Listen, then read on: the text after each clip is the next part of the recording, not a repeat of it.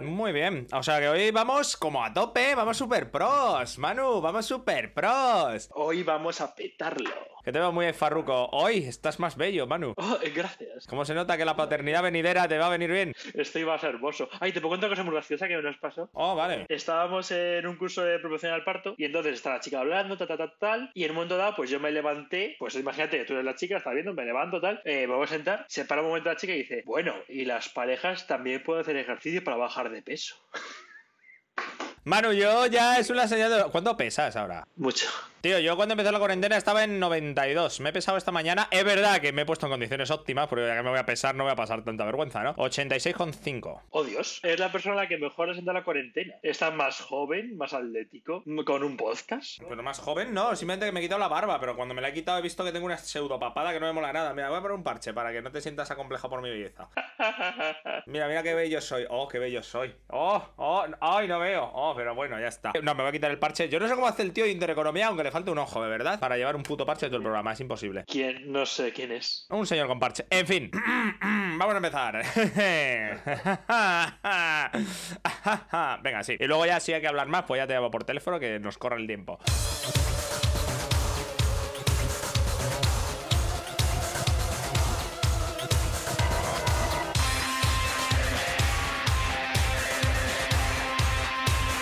Bienvenidos un día más a otro programa de Cuéntame, ¿de qué va?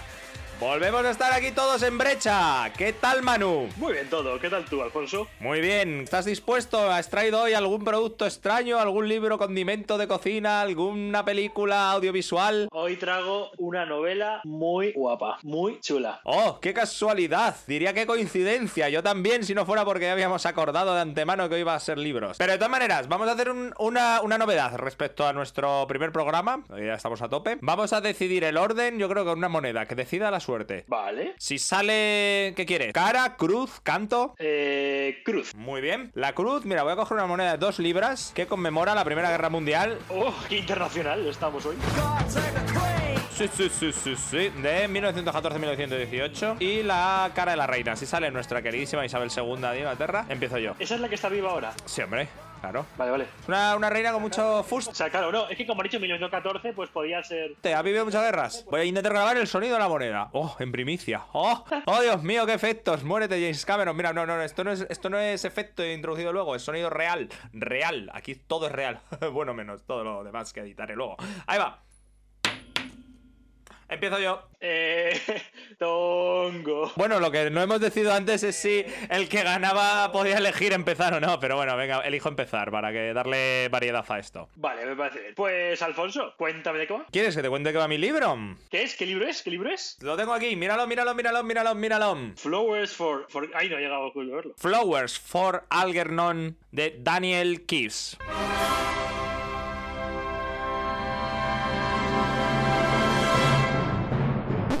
Español? Flores para Algernon. O sea, aquí no pasa como con las películas que realmente la gente hubiera traducido esto como Algermonea como puedas o algo así. No, aquí realmente los títulos vienen a ser lo mismo. Flores para Algernon de Daniel Keyes.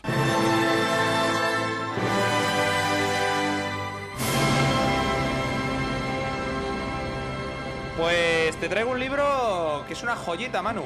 Eh, eh, no, nunca he escuchado de esto, o sea, no tengo ni idea de qué es. O sea, cero. Vale, cuéntame de qué va. Dios santo, no te he hablado nunca de él, ni siquiera con el hype que tuve cuando me lo leí. No, nada, cero. No, no, no, no, no sé, no sé qué es. Pues es de ciencia ficción. Vale. Venga, pregúntame más, pregúntame más, ya que no sabes nada, nada, nada. Venga, va, va. A ver, ciencia ficción, rollo space opera, rollo futuro posapocalíptico, rollo futuro cercano steampunk, por así decirlo, rollo cyberpunk. No sé, ¿qué tipo de ciencia ficción? Me da tanta pena que, que la gente no pueda verte en el vídeo, tío, porque estás realmente hermoso hoy, Manu. Pero bueno.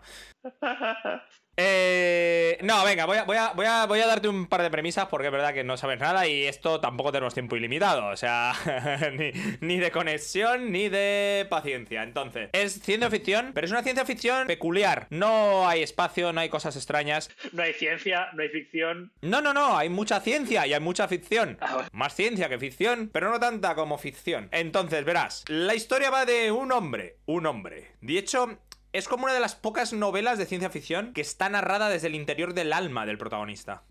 vale, empezamos. Vale, vale, vale. Hoy Empezamos farruco esto. Pues el protagonista se llama Charlie Gordon y es un pobre hombre que tiene un cociente intelectual de 68. Rollo tontico. Sí, es- ellos prefieren ser llamados minusválidos mentales, ¿no? Pero bueno, no, no lo sé cómo prefieren ser llamados porque nunca se lo he preguntado. Pero sí, es un hombre con retraso. El libro trata sobre unos científicos que seleccionan un candidato entre varias personas para hacer un experimento con él en el cual van a intentar triplicar su coeficiente intelectual. Vale. Y lo interesante de este libro, lo que me parece una locura y, y le convierte para mí en un libro que es único y que no hay nada equiparable, es que el libro está narrado a través de cartas que escribe el personaje, Charlie, que son como una especie de diario del experimento. Oh. Entonces, el libro... Vale, te voy a hacer, una- voy a hacer un tiro al aire. Eh, puede ser, o sea, no se vuelve listo de golpe. O sea, si me dices que son cartas, va a, ser, va a, haber, una, va a haber una progresión quizá. Sí, Oh, oye, oye, oye.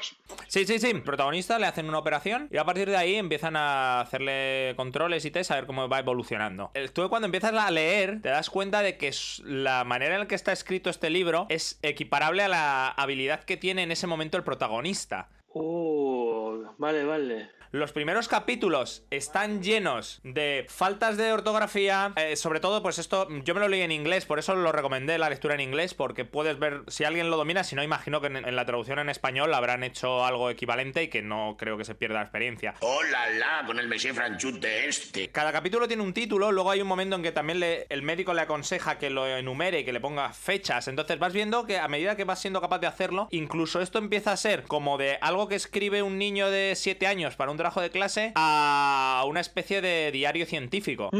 Por ejemplo, primer capítulo, primer reporte que hace él. Es un hombre que apenas sabe leer y escribir, sabe, pero obviamente su manera de expresarse, sus formas, tiene llenos de faltas, llenos de incluso de palabras mal escritas. Lo voy a leer literalmente, esta una parte. Vale. Progress Report One March March escrito M-A-R-T-C-H, o sea, cosas así. Progress, Progress está escrito P-R-O-G-R-I-S, o sea, en ese plan. Y ya, pues, eh, cuando él empieza a avanzar, vas viendo que pasas a una escritura un poco mejor, a lo mejor luego ya como la de un adolescente, la de un hombre adulto, la de un doctor. o sea, hay momentos curiosos cuando empiezan incluso a haber envidias entre los doctores que han llevado el experimento y el punto en el que este hombre se vuelve incluso más listo que ellos. Sí, como el sujeto, que entiendo que llega un momento que es más eso, lo que has dicho. Sí, sí, hay un momento que es súper gracioso. O sea, imagínate una fiesta como conmemorativa. Él es el sujeto de experimento y de repente están los doctores ahí y dan su opinión sobre otro tema también que tiene que ver con el campo de la investigación. Dice, pero doctor, ¿no le parece que el artículo de este otro doctor indio en el que dice esto rebate eso que acaba de decir? Y entonces cuando otro de los médicos le dice, cuando después de el otro se ofendiera y, él no entendiera, Charlie sigue teniendo como un poco esa inocencia de, pero ¿por qué se ha ofendido? Le dice, Charlie, lo que pasa es que él, a diferencia de ti, él no sabe leer Parsi. O sea, así. Entonces, empieza como, pues ya sabe 16 idiomas, eh, empieza a colaborar en su propio experimento y es brutal. Y hay, y hay un episodio de Gravity Falls que claramente está inspirado en esto y no tenía ni idea. ¿Así? ¿No lo sabía? ¿Y eso? ¿Has visto, has visto esa serie? No. Debería, está, está, realmente, está francamente bien, ¿eh? Bueno, da igual. La chica, la niña tiene un cerdo, que obviamente el cerdo es un cerdo, y le hacen el experimento y se vuelve como hiperinteligente y no... This isn't right! The pig goes oink! The pig goes! Now, the pig goes wherever he can shine the light of knowledge into the darkness of ignorance. Vale, vale. Oye, pues, como muy molón. Jo, Manu, qué poco inquisitivo estás hoy. Te ha fascinado mucho la trama del libro. No, eh, O sea, no me has preguntado ni siquiera por qué el, por qué el título o algo, nada. No me preguntas nada. Bueno, vale, vale. ¿Por qué el título? ¿Por qué el título? ¡Hoy, Manu! ¡Qué sorpresa! No me esperaba esa pregunta. En fin, esto como un experimento científico no empezó con humanos. Antes de usar a Charlie, usaban ratones. Cerebro, ¿qué vamos a hacer esta noche? Lo mismo que hacemos todas las noches, Pinky. Tratar de conquistar al mundo. Y Algernon es uno de los ratones que también va volviendo cada vez más listo. De hecho, hay un momento cuando Charlie empezaba el experimento que estaba enfadado porque dice, jolín, soy más tonto que un ratón, ¿sabes? Era, era como, "Oh, Dios mío. Y luego cuando ya se vuelve él también listo... Me dejé el ratón ahí haciendo ecuaciones en la pizarra y el tío, yo no sé. No, hombre, no, pero a ver, el libro es ciencia ficción, pero se mantiene en un estándar relativamente realista. El ratón sale de laberintos, resuelve problemas de pulsa al botón o cosas así. Eh, eh, al Alfonso, acabas de decir que es más listo que, lo, que Charlie. Sí, sí, sí, pero es que Charlie no era capaz de resolver algunas de las cosas que sí resolvía el ratón al principio. Era algo triste. Y lo curioso es que, claro, luego él cuando se vuelve listo adopta al Algernon como mascota, pero porque realmente empieza a sentir Una empatía con él o algo así. O... Sí, él es el único que es como él y que le ha pasado lo mismo. El problema y el punto de giro de la novela, y, y es lo último que voy a contar del argumento, porque es- así la gente si se lo lee... Espera, espera, espera, seguro que contarlo porque parece que vas a contar ahí un, ya un poco de la trama, un poco de más, no sé. No, no, no, no, no, no. Creo que lo tengo que dejar aquí y que ya la gente intente imaginar qué pasa o no. Hay un momento en la novela que Algernon está reaccionando mal al experimento y parece que va a morir. Uh, uh. Y él lo ve cuando lo tiene mascota y dice, oh Dios mío. Y no cuento qué es lo que pasa a partir de ahí. Claro, claro, bueno, muy bien, muy bien, me gusta, me gusta. Eh, Yo creo que es el punto de giro. No quiero. Puede haber múltiples cosas, puede ser. De momento, puede que Algernon viva, puede que Algernon muera. Charlie, a Charlie nos da igual, nos importa Alger- Algernon a todos. es que es un ratón muy mono. o sea, seamos sinceros. ¿Con quién, ¿A quién vamos a querer? ¿Al ratón? Mira, mira la portada. Sé que la gente no la va a ver, pero mira qué mono. ¡Ay, un ratoncito! Es la portada, sí. Y mira un laberinto detrás. Mira Algernon, tiquitín. Claro, eh, esto pues, es un programa eh, con el sonido y no se ve la cámara, pero Juan Manu, menos mal que las aclara la audiencia, porque alguno puede que estuviera intentando buscar. Oh Dios mío, aún no veo la imagen, por más que sintonizo eso. me perturba una cosa de tu libro, hazme caso. ¿Por qué tienes un libro de ciencia ficción en el que la portada no es mierda? ¿Te mola la portada? Sí, está bastante bien. O sea, pues no sé, no, no, no da asco. O sea, Claro. No sé cuál es la portada española. Las ediciones de libros ingleses de este tipo creo que suelen currarse bastante más la edición en cuanto a portada y a cuanto... Incluso aunque este es una edición de bolsillo y no es el... Oh Dios mío, con ilustraciones de, de Alan Lee. Y con ilustraciones de el primo del editor. Es verdad que las carátulas, bueno, carátulas, las portadas del libro sí que. y las contraportadas suelen ser bastante más decentes, porque aquí en España es verdad que los libros de ciencia ficción, ojito, ¿eh? Eh, son terribles. Vale, más preguntas de tu libro. ¿Es trilogía? Que Últimamente todo es saga, trilogía, pentalogía. No, afortunadamente no. Es de uno de esos libros que mola leerse. De hecho, es que es cortito. Acabas el libro y has acabado. ¡Bien! Puedo volver a mi vida. No, tengo, no, no llevo leídas 5.000 páginas y aún me quedan otros tres tomacos por leerme. No. Este hombre, eh, Daniel Case, nació en, eh, en los años 20, en 1927. Inició Algernon como un relato corto. O sea, era un relato que hizo en el año 59 Ajá. y que con, el con ese relato ganó el premio Hugo en, en el año 60. O sea, de mejor relato corto. Uh, ese es el premio Chachi, ¿no? Pues se supone, o sea. Sí, sí, sí, tochi, tochi. Y luego lo reconvirtió el relato en un relato largo en el año 66. Y con ese quedó finalista en el premio Hugo, pero ganó el premio Nebula, que is something, no está mal. El anterior ganador del premio Nebula era la novela de Dune, que no he leído, por si acaso. Supe que David Lynch will direct that. I have a pain because I admire David Lynch. He can do it. It's the only one I suffer because it was my dream. Even I, I think I will cry and start to see the picture. go- Step by step, step by step, step by step, I became happy because the picture was awful. Eh, no, un día si quieres la traigo también para tal, pero a mí me. No, porque no me sorprenderías, porque ahora sé que la podrías traer. Oh, Dios mío. ¡Oh! Bueno, vale, pues te jodes, no la traigo, vale, ya está. Además, va a haber una película este año, así que. Hablando de películas, ¿sabes que este libro también tiene una? Eh, joder, no, ma- ma- ma- ¡Oh! ¿Inglesa? Eh. Pues, ¿qué mierda de preguntas es esa? Hombre, a ver, no hablan en checo. bueno, no sé, porque parece un, un argumento que, que no se presta a que haga a que un americano haga ahí un. No sé, no, no se, no se presta a que JJ Abrams haga una adaptación. De hecho, la, la película la hicieron dos años después de la publicación del libro. En vez de llamarla como el libro, llamaron Charlie.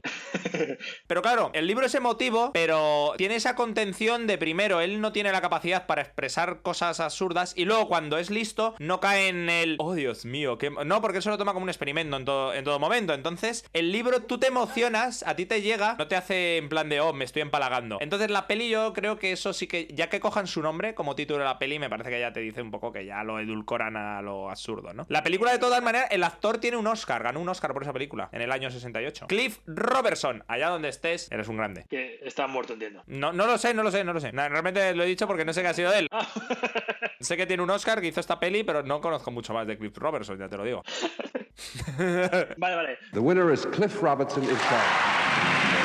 Frank Sinatra will accept this award for Cliff Robertson. Uh, ladies and gentlemen, Mr. Robertson is filming in the Philippines, and unfortunately, he's steeped in it, couldn't get away in time. Eh, una pregunta eh, sobre las cartas, y ya si quieres. eh, las va escribiendo según le va pasando o es en plan de ya ha pasado y escribe las cartas posteriori y él sabe lo que ha pasado? No, no, no, no, él te cuenta lo que ha pasado, es como un diario. Al principio es como que los médicos se lo piden para analizar el experimento y tal, pero llega un punto en el que él mismo dice, bueno, también a mí me viene muy bien para ver lo que está ocurriendo aquí, o sea que... De hecho, hay un momento muy pelín duro en el libro, ¿no? Cuando él, él trabajaba en una panadería y era un poco como el chico de los recados que se metían con él todo el mundo. Entonces, los primeros capítulos, tú cuando lees la descripción de esto, tú puedes ver por cómo lo cuenta que la gente está riendo de él, pero él no le da importancia porque él no es consciente que se estaban riendo de él. Le dice, el otro día tal me dijo eh, que hiciera esto y demás. Eh, estos se reían, no sé por qué se reían, pero me alegra ver que estaban siendo felices o algo así. Y cuando se va haciendo listo, cuando todavía no es mega listo, pero ya empieza como a, convertirse en una persona normal, Eh, un inciso cuando, si reeditas esto, cuando dices normal, cambia, haz un, un algo ahí que no se oiga. Bueno, cuando su nivel de inteligencia empieza a aumentar un poco Mucho mejor. y él se va dando cuenta de que la manera en la que le están tratando, obviamente dice, se reían, pero se estaban riendo a mi costa. Eh, Y él se, se empieza como a, a sentir dolido de decir, pero no entiendo. Es que al mismo tiempo el hecho de ser tan inteligente no le, no le quita los traumas. Incluso se inicia una historia de amor, pero bueno, ya eso que el que la lea en el libro que lo descubra. Claro, claro. Pues muy bien, joder, tenemos un, ha sido un libro muy molón. O sea, de hecho, de hecho, de verdad, me apetece leerlo. No como otras veces que he dicho en el programa que sí, era mentira. Eh, bueno, en el programa pasado, realmente. Sí, básicamente. No, este me ha molado, Alfonso, me ha molado. Bueno, bueno, bueno, ¿tienes alguna pregunta más, Manu? No, no, no, no, no, me ha gustado, no sé. Estás muy poco inquisitivo hoy, Manu. Te veo muy vago, te veo muy aletargado, te veo muy ponzoñado ahí. Te veo como una vetusta morla, pero que ni siquiera se pluraliza al hablar. O sea, eh, está como. Ah, me da igual. Vetusta Morla como insulto. ¿Verdad, vieja? Oh, Dios mío. Es que tenemos alergia a la juventud. No sé, bueno, depende. A lo mejor una tortuga gigante es como. Bueno, sería más insulto si te estuvieran llamando la banda, no lo sé. Qué turbio. ¿Tú qué crees que es más insulto? ¿Que te llamen Vetusta Morla? En plan, ¿eres un Vetusta Morla como, como la tortuga o como la banda de rock? Como la banda, como la banda es un insulto, como la tortuga. La tortuga, joder, no sé, no, no sé ni cuáles son. De hecho, hasta el no sabía que la banda tenía el nombre de la tortuga. Tienes la forma precisa, guardas la herencia del mármol. Oh, Dios mío, ¿tú eres de esas personas que solo conocía a Vetusta Morla por la historia interminable? Sí, sí. Oye, Manu, jo, ¿por qué me he cargado eso? Yo pensaba, no, sí. ¿Y, y cómo es una tortuga fea, guapa? No lo sé. Bueno, ahora no es momento. Vale. O sí, bueno, no lo sé. A no ser que el libro que hayas traído sea La historia interminable. ¿Es la historia interminable, Manu? No valdría porque me lo he leído, pero, pero fingiré que no. No, no es la historia interminable, no es interminable. Es Las puertas de Anubis, de Team Powers. You see.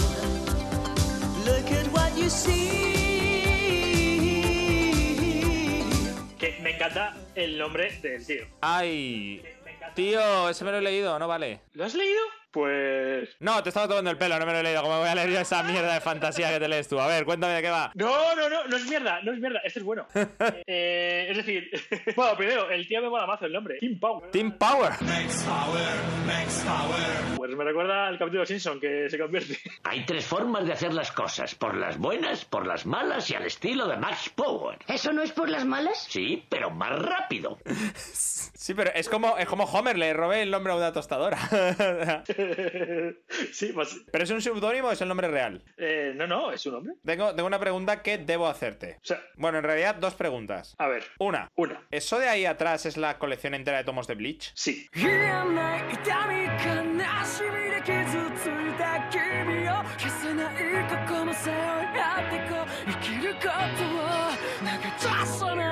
Ay, tío, de todos los shonen que había en ese momento, ¿por qué Bleach? Bueno, porque a mí es el que me gustaba en su momento. Es el que. Es el, no sé, es el mío. No, a mí también me gustaba hasta que pasa la sociedad de almas. Luego ya. No, bueno, yo tengo hasta que vence Aizen. O sea, en mi opinión es cuando acaba la serie. Luego sé que sigue, pero no tengo más. Oye, quiero hablar de las puertas de Anubis. Hazme caso. Ah, vale, sí. Eh, las puertas de Anubis. Eh, por lo que veo, es un libro que bebe. Vale de la mitología nórdica, por ejemplo. entonces. Pues molaría, molaría tanto decirte que sí, pero no. Pero a ver, entonces, Tim. O sea, una pregunta. La otra pregunta que tendría que hacer. ¿El autor es mormón? ¿No?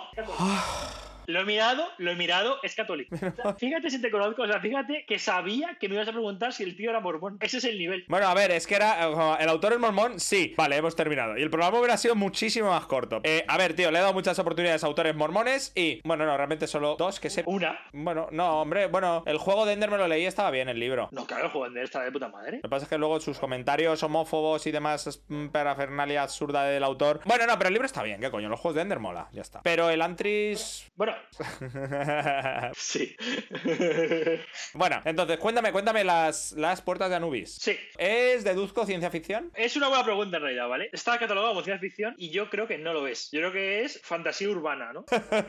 que es esta que es fantasía rollo en una. en, en, en ciudad, suele ser más contemporánea, no rollo épica. Claro, yo, yo lo empecé porque te ponen el- por detrás en la portada. Viajes en el tiempo, que me encanta viajes en el tiempo. Y digo, oh, perfecto, ciencia ficción, viajes en el tiempo. Pero yo te diría que tampoco va de viajes en el tiempo. Eh, la acción se centra en 1800, en Londres, 1810 en concreto, y es un libro de fantasía, de magia oscura, ocultismo. O sea, no magia de fuego, aire, piedra. Corazón. El poder es vuestro. No, no, no, más rollo eh, turbia, ¿no? Más, como más dura, ¿no? Y más de, de, de la sangre y demás, ¿no? Y de vudú y todas esas cosas. Y entonces, eh, la, la trama del libro va de que un millonario, en, en la actualidad, cuando se escribe el libro, que es en, en los 80, ¿vale? En el 83 o, o por ahí, 84. Bueno, ya no es la actualidad, ya es nuestro pasado. La actualidad del libro, de cuando se escribió el libro. O sea, el libro, el libro es de cuando... Ah, es del mismo, es de la misma época. Pues un millonario eh, contrata al protagonista del libro, que es un experto en un poeta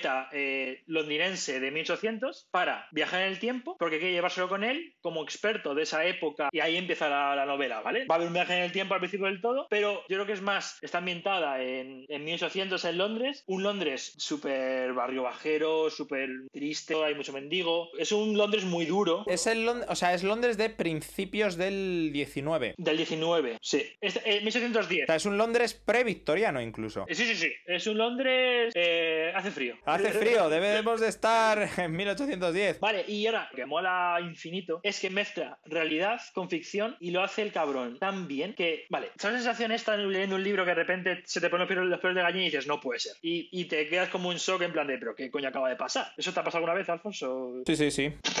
Que no, ¿qué pasa? Es que ya, ya cuando te contesto siempre te crees que estoy siendo irónico. No, no, no, sí, claro. sí, que estás de coña. No, no, ni, ni ironismo, ni sarcasmo, ni, ni, ni maldad en ninguna ahora mismo, Manu. Pues te mete personajes reales. Byron está, ¿vale? Es bastante, es un personaje así como secundario. Y entonces lo típico que hay en el capítulo siempre hay como unas pequeñitas entradillas, así como en cursiva, para dar un poco de ambientación, que yo nunca entendí muy bien para qué sirven. Pues en este libro. Una pregunta. Sí, ¿qué? Lord Byron, ¿podríamos decir que hace el papel un poco de emo de la época? De, ah, soy romántico. Eh, sí. Hombre, es que yo creo que era así el hombre en realidad, ¿no? Pero era en plan. No, claro, no, por eso te lo pregunto. Era como, ¿tú, ¿tú crees que los románticos eran los pre-emos? ¿Eran los emos... mm, Victorianos, eran los hemos previctorianos. que era gente que era como, ¡ah! ¡Qué triste estoy! ¡Qué romántico soy! Eran, eran los intensitos de la época. ¿Por qué no te quedas con esa muchacha que te está mirando bien? No, ah, tengo que buscar una que no me quiera para sentirme desposeído. Eran los típicos que dices, oh, qué bien, pero de lejos, por favor, porque esos son intensitos. Ya, lo, que, lo que iba, mezcla también personajes reales con meter también la historia, pero aparte siempre hay como un murmullo de magia oculta, magia como muy turbia tal.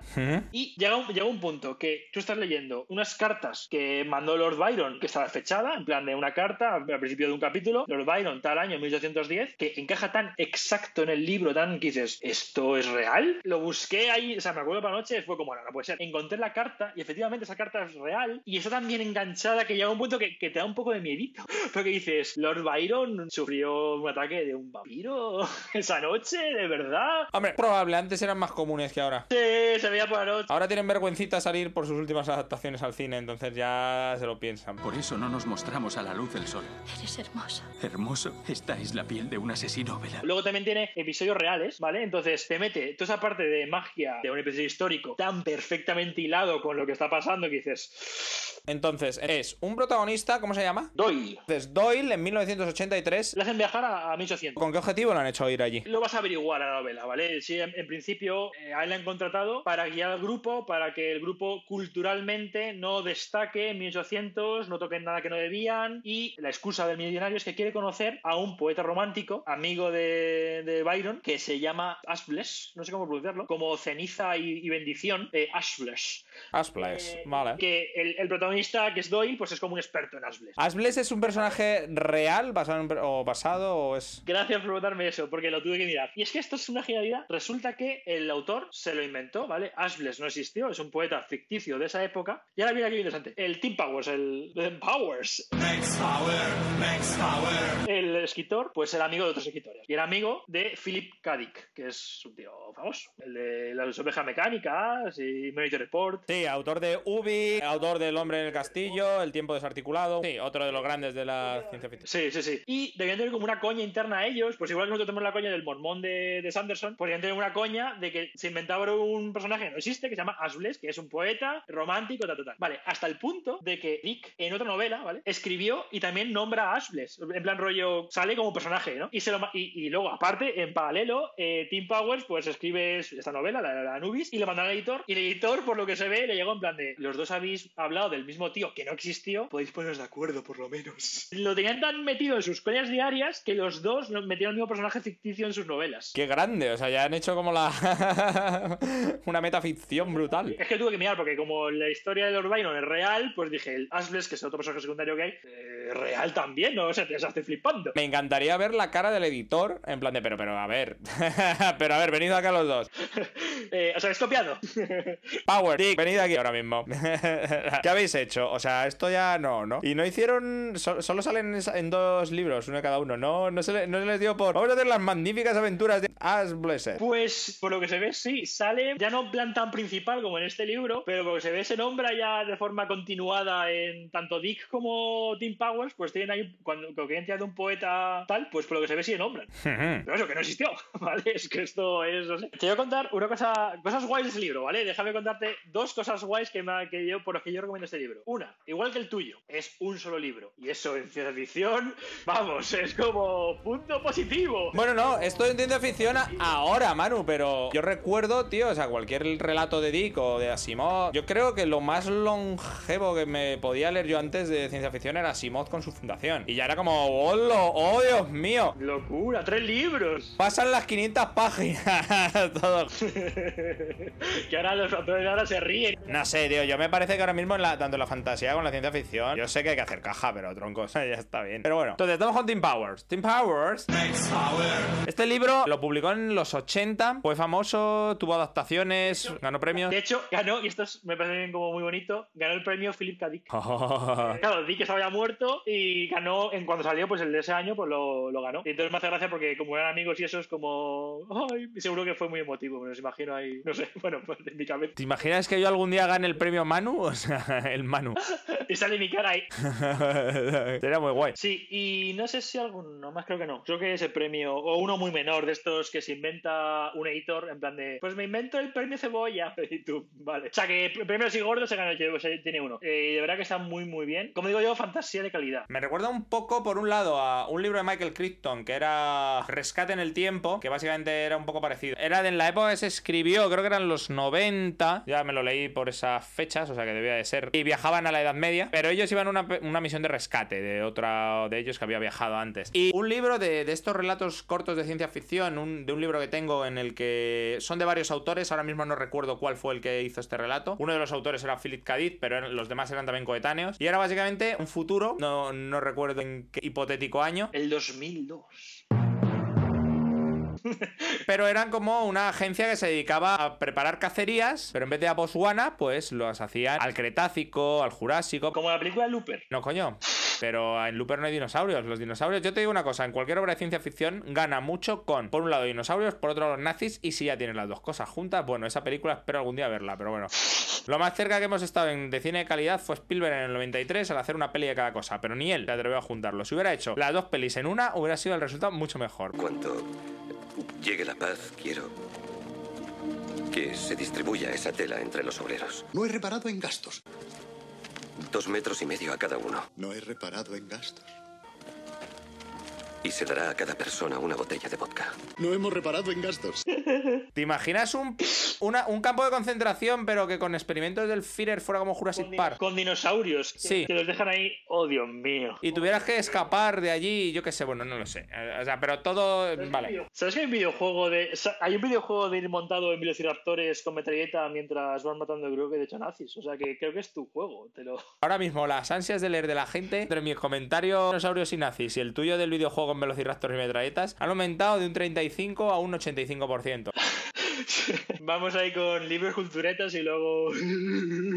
Sí, no, realmente parecemos el prota de Flowers for Algernon, pero de los primeros capítulos, la verdad. Oye, no me vas a preguntar por qué se llama la puerta de Anubis cuando no tiene nada que ver con. Me estoy imaginando algo tipo Stargate cuando me lo estás contando. No, es que es magia. Viajan por magia, por hechiceros que abren una puerta de Anubis. No, pues entonces estoy contigo, esto no es ciencia ficción, esto es fantasía pura y dura. ¿A que no? O sea. Pero hay, hay, ¿hay alguna defensa de la ciencia en este libro? ¿En algún, ¿Hay alguna defensa de la ciencia en este libro o no? No, no, no, que va, que va. Esto es todo. Entonces, o sea, ¿todo es magia? Magia, ocultismo. Ah, sí. Bueno, siempre que vean una cosa así, lo hizo un mago. O sea, eso no es ciencia ficción, eso es un timo. Claro, eh, por eso, por eso he empezado diciendo, aunque está catalogado como ciencia ficción, o al menos así me lo han vendido a mí y tal, esto es fantasía. O sea, que haya un viaje en el tiempo no te, no te hace ciencia ficción. Ya, ya, ya, ya, no, no, es como un... Bueno, pues vale. Claro, una vez que, una vez que quitas el, el tema de que viajan, que eso es fantástico, Londres 1800 está, está muy guay, es muy, como muy real, ¿sabes? Y, a ver, no, no, no, no desvelo nada, una cosa que mola mucho, es que el tío, a ver, lo voy a decir, que es el capítulo 1, no pasa nada, se queda atrapado en 1800, ¿vale? Hombre, yo esperaba mínimo eso porque si puedes volver en cualquier momento, como pues vaya tensión, ¿no? Sí, vale, pues eso, se queda atrapado. Y entonces eh, él dice, joder, me he preparado toda mi vida, me sé todo de esta época, es un catedrático de Londres 1800, los poetas tal, dice, lo voy a reventar, vengo del futuro, sé un montón de cosas tal. Y pasas la página, han pasado una semana y está el tío con neumonía, eh, súper pobre, pidiendo por la calle, rollo, va, va a morir, ¿sabes? No tiene para comer, no tiene zapatos, entonces mola mucho, en plan de, lo voy a petar, soy el puto amo, en una semana voy a, voy a ir a hablar con el rey. Semana después, tiene para comer. Oye, me mola. Ya, mira, esta, vale, este dato ha sido más revelador que todo lo que me habías contado. Me a- en el momento justo en el que puedo decir la recomendación de Manu me caló es este. ¿Tiene algún otro libro este autor que tú recomiendes? Eh, si era amigo de Cadit, imagino que. Vale, el siguiente que me quiero leer es el de En Costas Extrañas, que es uno muy famoso suyo, que es el que está basado Pirata del Caribe. En Costas Extrañas. Sí, ese es el Tim Powell. Ese es el libro en el que está basado luego Monkey Island, ¿no? Eso dicen, sí, sí, sí, sí, eso es. A ver, Ah. en el fondo creo tengo entendido que básicamente es un libro de piratas en el que hay también magia negra y este rollo que le mola claramente. Co- Claro, Monkey Island, básicamente. Y hay no muertos, con, esa de lo que realmente le mola al autor. Y pues Pirata del Caribe, que me encanta porque no, Pirata del Caribe está basado en una atracción. A ver, sí, pero la atracción estaba basada en un libro. Entonces, supongo que veremos la puerta de Anubis hecha por Disney cuando hagan una atracción de viajes en el tiempo y luego hagan una película basada en la atracción. Vale, vale, vale. ¿Y qué? ¿Y tiene más libros así famosos? Sí, es... Yo creo que esos, esos dos libros son los super mega famosos suyos. Bueno, te voy a decir, el que has traído hoy me, me parece interesante, pero es verdad que yo no había oído hablar de él. Ahora le sitúo. De hecho, me hubieras evitado mucha vergüenza, porque ahora cuando tal, mucha gente que esté oyendo y dirá, "Oh, qué tonto, no sabe quién es Tim Power. Cuando se hubieras dicho desde el principio que era el autor de este, este libro, a lo mejor me hubiera podido evitar el escarnio, pero no. Gracias, Manu. De nada, Alfonso.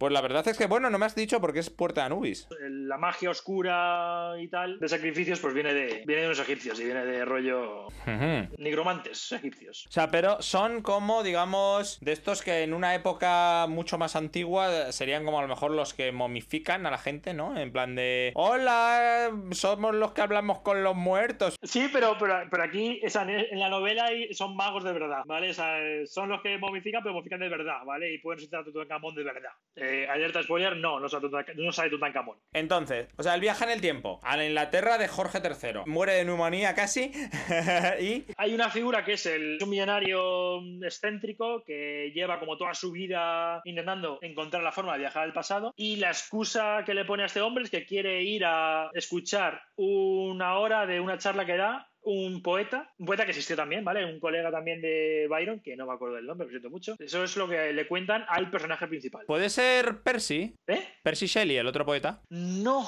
Ah, vale. No, no. Bueno, mira, es que además, vale, lo miré, lo apunté y te digo, no me acuerdo. Se llama Coleridge, Coleridge, no, no sé cómo. Ah, vale, no, yo, yo lo decía por la historia de que cuando se creó Frankenstein, Mary Shelley estaba con su marido, con Percy Shelley, y estaba con Lord Byron haciendo la coña. Digo, a lo mejor es él, ¿sabes? Por, por lanzar un tiro de un poeta que, o escritor que sé que es colega. Yo creo que eran todos básicamente ricos que se aburrían en la época. O sea, quiero decir, lo que he dicho antes de Emos estaba muy bien dicho. Era, yo creo que era gente que se aburría un montón, que no tenía mejor que hacer y decía, oh, las rosas, el cementerio y los muertos. Es que tú, tú dirías que si esta gente, si hubieran existido en esa época, cosa que no, que no podremos comprobar nunca, repito, pero si Evanescence hubiera existido en esa época, esta gente sería fan, ¿tú crees que serían fanboys de Evanescence? Pregunto. Confirmo. No tengo pruebas, tampoco tengo dudas. Es lo que yo suponía. Vale, vale, vale, pues nada, lo, lo anotaré en posibles. Nada, me encanta que, aunque no sepamos nada, al final estamos teniendo una suerte para que los libros sean de temáticas relativamente similares, de autores fáciles de relacionar. Quizá nadie lo, quizá nadie lo crea, pero de verdad que yo no sé cuál vas a traer tú, ni, ni tú el que voy a traer yo. No, la verdad es que de momento tenemos suerte, ¿qué se le va a hacer? Yo veo, guay. Pues nada, Manu, yo por mi parte yo creo que podemos ir acabando. Tenemos dos libritos más que la gente puede descubrir o no. Flores para Algernon de Daniel Kiss. Eh, Puertos de Anubis de Team Powers. Pues eso ha sido todo. Un abrazo muy grande. Muchas gracias, Alfonso, tío. Ha volado, me ha volado. Me gana el tuyo, me ha gustado mucho. Yo, no, el tuyo también es curioso. Pues eso, dejemos de comernos los rabos y un beso a todos. Hasta el próximo. Cuéntame de qué va.